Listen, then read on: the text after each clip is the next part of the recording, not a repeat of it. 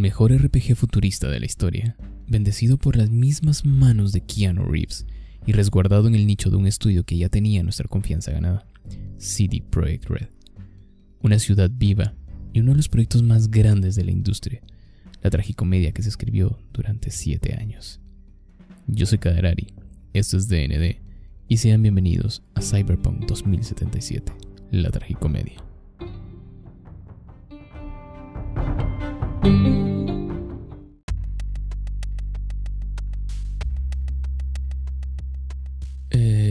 Buenas. El 10 de diciembre del 2020 fue lanzado por fin, por el amor de Dios, luego de 7 años de desarrollo y de varios y varios retrasos, Cyberpunk 2077. Es uno de los proyectos más ambiciosos que ha tenido la industria de los videojuegos y el más grande hasta el momento, o bueno, ah, dudo que vaya a tener otro, CD Projekt Red. Em, era, bueno, es básicamente un mundo abierto con temática cyberpunk que prometía hacer la diferencia en todo el mercado y ser básicamente un parteaguas en lo que a calidad de videojuego se refería. Y bueno, para conocer un poco de dónde viene esta ambiciosa joya, o que prometía ser una ambiciosa joya, conozcamos quién es CD Projekt. CD Projekt fue el encargado de traernos joyas como la saga de The Witcher, e incluso la, joya más grande que hasta el día de hoy es considerada una obra maestra que para muchos es uno de los mejores videojuegos jamás creados, que es The Witcher 3 Wild Hunt. Y hasta el día de hoy este videojuego nos ofrece un poco más de 400 horas de juego y que sin duda alguna una de las mejores adquisiciones que puedes hacer eh, para tu biblioteca de videojuegos en el momento que tú quieras adquirirlo. Todos teníamos muchísimas expectativas, las pocas noticias, por no decir las nulas que teníamos y los pequeños adelantos que daban prometían, en serio, y prometían mucho. Incluso se contrató una estrella de cine como nuestro señor todopoderoso Keanu Reeves para hacer el rostro, entre comillas, conocido que llevaría este videojuego. Últimamente se ha hecho como muy de moda eh, este tipo de cosas, el contratar a algún actor o algún personaje que sea famoso, que tenga algún tipo de, de manera de llamar la atención, vamos a decirlo así. Como por ejemplo en Watch Dogs Legion, que aparece el Rubius y, todos sabemos quién carajos es el Rubius. Si bien no es un actor, es una persona que mueve muchísima gente gracias a su canal de YouTube, entre otras cosas. Eh, también lo vimos con William Dafoe eh, y Ellen Page en Beyond Two Souls, con Norman Reedus, creo que se, pronuncia su apellido, que apareció como el rostro principal en el experimento este extraño de Kojima llamado Death Stranding. Y bueno, así podemos encontrar muchísimos, muchísimos casos más. El punto acá. En el E3 del 2009 por fin se dio una fecha oficial de lanzamiento de Cyberpunk. Después de tanto tiempo era algo que no podíamos creer básicamente. Todo lo que habíamos esperado por fin tenía una fecha oficial. Y bueno, Vemos cuentas regresivas por todos lados en todas las plataformas habidas y por haber donde el juego se pudiese adquirir. Steam, GOG y algunas de estas eh, webs que son encargadas de videojuegos eh, como puede ser eh, Green Gaming, Eneva, G2A y cualquiera que sea tu favorita. Pero bueno, llegó el esperado 10 de diciembre del 2020. Dios santo bendito. La tragedia había empezado. No vamos a mutilar y destruir cada elemento que no sirve del videojuego, porque creo que ya hoy en día todos sabemos que todo lo que prometieron pues nada se encuentra en el videojuego o básicamente todo está destruido, es un juego incompleto, se nota a kilómetros, tiene errores de carga de texturas, bugs hasta por respirar, una ciudad totalmente muerta, cuando habían prometido que iba a ser una ciudad viva, que ibas a sentir que estabas dentro, vamos a decirlo así, casi que en una Nueva York futurista, NPC sin sentido, esto quiere decir que la inteligencia artificial es muy, muy mala en lo que cabe, y un larguísimo etcétera de cosas que no deberían de estar ahí o que deberían y no lo están. En cuestión de horas, los usuarios pedían el rintero de su dinero y básicamente ardió Troya. Hubo muchísimos problemas con respecto a la devolución del dinero por el sentido que dijeron de inicio, sí, está bien, te lo vamos a devolver, luego no, no lo podemos devolver, luego que sí, pero tenías que hacer un montón de papeleo, casi que te pedían hasta prueba de sangre, y bueno, ya luego de todo este, toda esta novela, llegó la respuesta un poco tarde a mi parecer por parte del estudio, una disculpa pública, un video que que hicieron difundir que lo dio el cofundador y director ejecutivo que es Marcin Nowinski. Sí, buenas. Eh, aquí se me había pasado por alto el mencionarlo.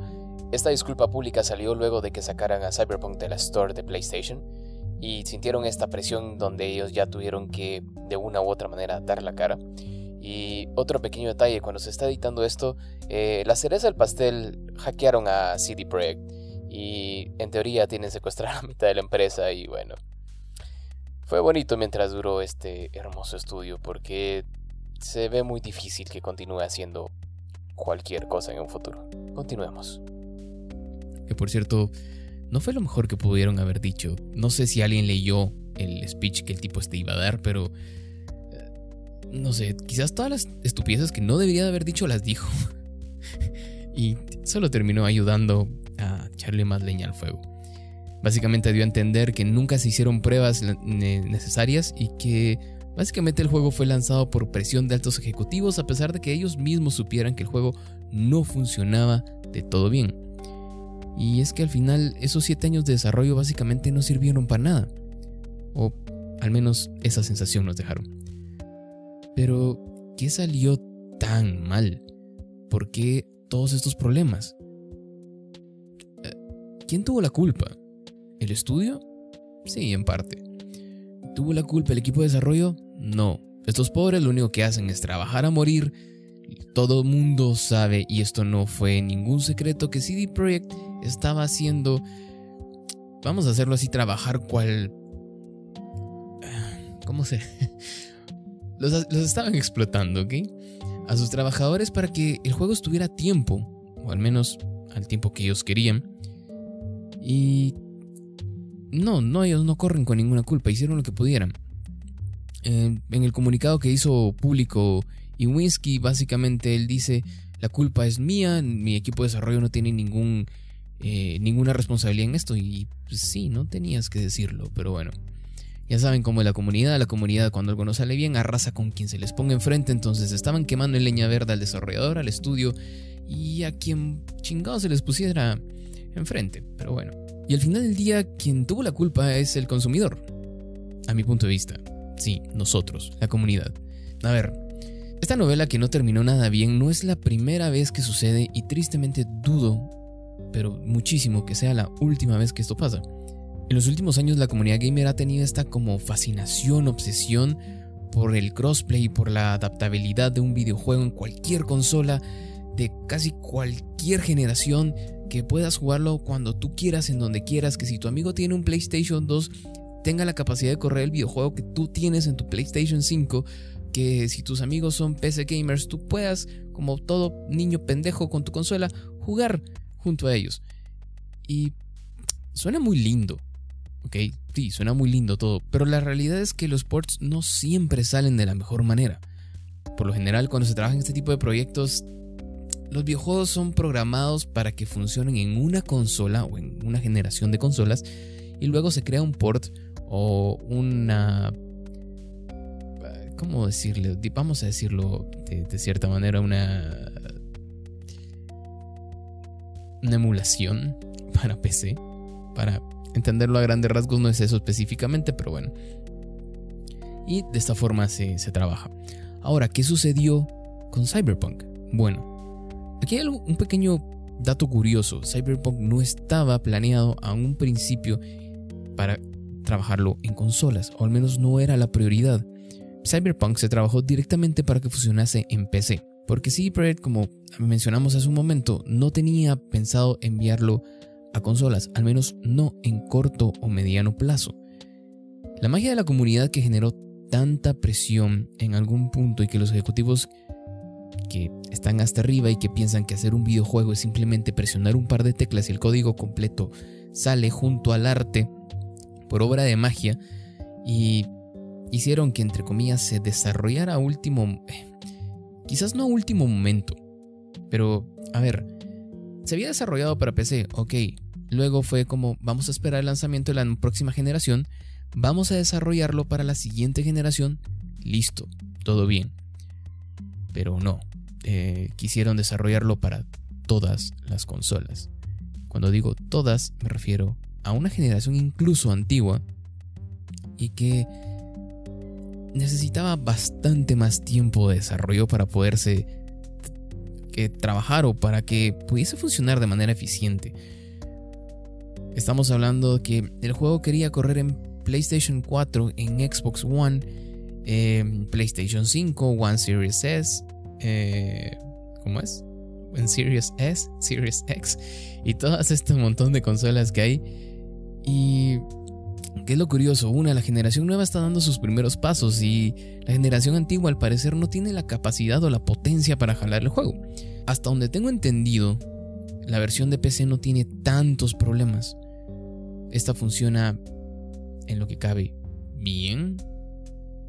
Y esto es muy entre comillas, demasiadas comillas. Pero bueno, Básicamente esta adaptabilidad que la gente necesita por alguna razón que todo esto empezó creo que por el cloud gaming y que por cierto Stadia cerró sus puertas curiosamente. pero eso es otro, otro tema, otra novela, pero el punto es que todo mundo piensa o cree que crear un videojuego para una consola es solamente copiar y pegar y va a funcionar para PC o va a funcionar para otro tipo de generación de consolas. Y no. Al final eso termina siendo un caos entero y de la noche a la mañana no se puede generar este crossplay o lanzamiento simultáneo, o como le quieran llamar. Por lo general, existe un tiempo de lanzamiento para consolas o PC y luego se debe esperar cierto tiempo para que sea lanzado en el resto de plataformas, como habíamos dicho anteriormente. Es normal. Se debe cambiar algo en código, rediseñar ciertas cosas, hacer optimizaciones y hacer pruebas para que el lanzamiento sea perfecto. Y no lanzar las porquerías como estén a medio camino o qué sé yo. A mi punto de vista, en todo esto, el que mayor culpa tiene es el consumidor. ¿Y por qué lo repito? Porque nosotros los gamers, me, uno a la comunidad porque al final de cuentas pertenezco a ella de una u otra manera, somos los culpables de generar este tipo de presión o de ideas tontas y de pensar de que las cosas se van a hacer de la noche a la mañana. En antaño no existía tanto este problema. Porque en antaño nos decían, ok, estamos desarrollando esto y teníamos la suficiente paciencia, el mundo no vivía tan acelerado para querer que el videojuego salga en dos días. Y, a ver, sí, el estudio está lanzando algo que nos sirve, el juego está a medias, etcétera, etcétera, etcétera, etcétera. Pero si la comunidad no comprara esto, no harían estos movimientos las empresas. Actualmente todo el mundo hace precompras, paga por early access o simplemente por literalmente juegos incompletos que saben que no sirven o que los juegos están a medio hacer y es como no importa, soy muy fan, lo quiero comprar. Se ha normalizado demasiado el consumir productos a medias, sin terminar, sin testeos. Y es que, a ver, ahora resulta que el mismo cliente, que nosotros los mismos consumidores somos los propios beta testers de las empresas. Ustedes pagan por, un Early Access, y digo ustedes porque jamás en mi vida he pagado por un Early Access, y luego generan un feedback de errores en el juego para que en el día de lanzamiento oficial estos estén totalmente arreglados. Perfecto, le ahorraron el pagarle beta testers a la empresa y ustedes no reciben absolutamente nada a cambio, más que un parche del día 1 que posiblemente sea de varios, varios gigas. Y en todo esto ¿dónde tiene la comunidad la culpa con lo que sucedió con Cyberpunk? Bueno, la comunidad estaba desesperada por el videojuego por los 7 años que tenía de desarrollo hasta la fecha. No entiendo dónde está el problema de esperar un poco más por un videojuego. Si, a ver, si este tiempo de espera significa que no tendrá errores y vendrá justo como nos lo prometieron con absolutamente todo, un juego completo, perfecto, hubiera sido lo mejor esperar. Cyberpunk fue el mejor ejemplo de que nada sirve el presionar por el lanzamiento si el juego no está terminado. Sucedió con No Man's Sky, el juego que lanzaron y no era ni la mitad de lo que habían prometido, fue un total desastre. ¿Qué sucedió? Bueno, Hoy en día es un muy buen juego, luego de varios parches, tiempo de desarrollo, feedback de la comunidad, que terminaron funcionando como beta testers gratuitos al final del día. Y al final el, juego, el jugador que presionó por el lanzamiento, que tuvo una mala experiencia al principio, que de igual manera tuvo que esperar el tiempo de desarrollo porque Sí, es cierto, tenía en sus manos el videojuego, pero el videojuego no funcionaba o no, no, no era lo que le habían prometido. Igual tuvo que esperar el tiempo que el desarrollador necesitaba para entregar el juego que el, el gamer tanto estaba esperando. Las empresas han acostumbrado tanto a lanzar juegos totalmente rotos y ya lo ven como parte de su marca, por así decirlo. Si no, saludos Bethesda, haciendo chistes de sus juegos plagados de bugs en plenas conferencias. Por ejemplo, Ubisoft que... Ah, ya todos sabemos el mal que padece este, estos tipos o los malditos hijos de 60.000 putas de Electronic Arts que son el cáncer del mercado. Y todos lo sabemos y todos siguen consumiendo sus videojuegos como que si no hubiese un mañana. ¿Por qué? Y ahí tiene la suerte de, tener un catálogo, mejor dicho, con franquicias muy buenas y no hacen malos juegos. El problema es que son tan ambiciosos estos desgraciados que arruinan la experiencia del, jugador al final del día. Lo ideal en todas estas novelas es que la empresa trabajara como lo hizo en su momento aquella ya muerta Blizzard, que creaba un anuncio de un videojuego cuando ya tenía un desarrollo bastante adelantado. Ellos jamás dieron fechas de lanzamiento y simplemente cuando el videojuego ya estaba terminado daban una fecha y todos quedábamos a la expectativa pero la desarrolladora ya se había tomado el tiempo necesario para pulir el videojuego y dar un producto perfecto, que era algo que solía caracterizar a cada producto de Blizzard y no como las porquerías que hacen ahora, como por ejemplo Warcraft 3 Reforge, que... En serio, gracias por destruir tanto una franquicia tan hermosa. Hijos de puta, en serio. Bueno, no importa. Blizzard ya no existe porque la que está hoy en día es un títere de Activision, que tampoco tienen como dos dedos de frente para hacer las cosas, entonces bueno, no importa. Lo importante es sacar simplemente Call of Duty cada año y ahí está la gente comprando Call of Duty del cada año como suele con FIFA. Y bueno, X, continuemos. Me, me ponen violento este tipo de cosas. Pero bueno, como dije, ha sucedido mil y un veces Sucedió con Anthem, sucedió con Wolsen, sucedió con Fallout 76. La porquería esta que quisieron vender como servicio de Avengers eh, sucedió con Final Fantasy XV. La tragicomedia que les comentaba de No Man's Sky sucedió con Street Fighter V. Y bueno, así podemos seguir con una lista muy, muy larga de videojuegos. Y no, no siempre es la culpa de la comunidad, estamos totalmente de acuerdo. También es culpa del estudio eh, o del inversionista que les importa un culo al final del día los resultados. Porque ellos simple y sencillamente desean vender un producto. Y sí, estamos de acuerdo que esto es un negocio y que queremos generar dinero. Pero aquí es donde entramos como consumidores y donde debemos ser inteligentes. No comprar precompras, no comprar early access e incluso si el juego es lanzado en cierta fecha, no compren por hype, por el amor Jesucristo. Esperen unas semanas para ver si hay noticias del contenido, si el videojuego no está roto o si por lo menos es lo que tanto habían prometido la desarrolladora o si en realidad cumple sus expectativas. Porque es muy fácil simplemente adquirir el videojuego y sí, existen políticas de, devolución de dinero, estamos de acuerdo como por ejemplo en Steam, pero ¿qué necesidad tienes de tener ese mal sabor de boca cuando pudiste haber esperado un momento ver cómo se desarrollaba, se desarrollaba y saber si valía la pena o no.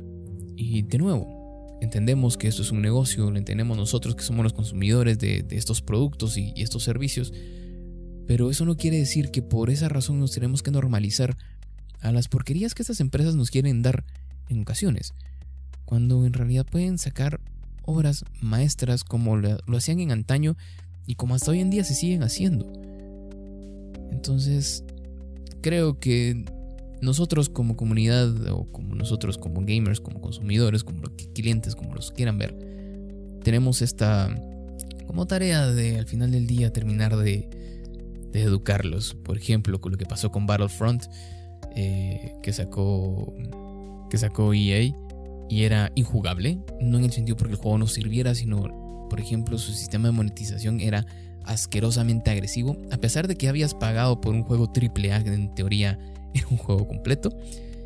Y la misma comunidad generó tanta presión y terminaron cediendo, al punto que hicieron las cosas tan mal que EA ya perdió la licencia de Star Wars. Y hoy en día estamos ya viendo otras empresas desarrollando videojuegos de Star Wars. Y Battlefront terminó siendo un juego gratuito en Epic. Que le dio un segundo respiro, por cierto, porque al parecer estaba muriéndose. Pero el punto es que podemos hacer esto, podemos manejar hasta cierto punto qué necesitamos o qué vamos a consumir nosotros como clientes. Pero bueno, solo toca esperar y ver en cómo se desarrolla todo esto y espero de verdad no seas uno de los que compran Early Access o hagas precompras, sea un poquito más inteligente, porque al paso que vamos nos van a estar vendiendo los videojuegos cobrándonos por giga de peso. Y aunque parezca una exageración, en serio, no vamos tan lejos de eso. Pero bueno, vamos a dejarlo por aquí. Muchísimas gracias por haberme acompañado en este viaje. Yo soy Kadarari, esto fue DND y nos estamos comunicando. Hasta la próxima.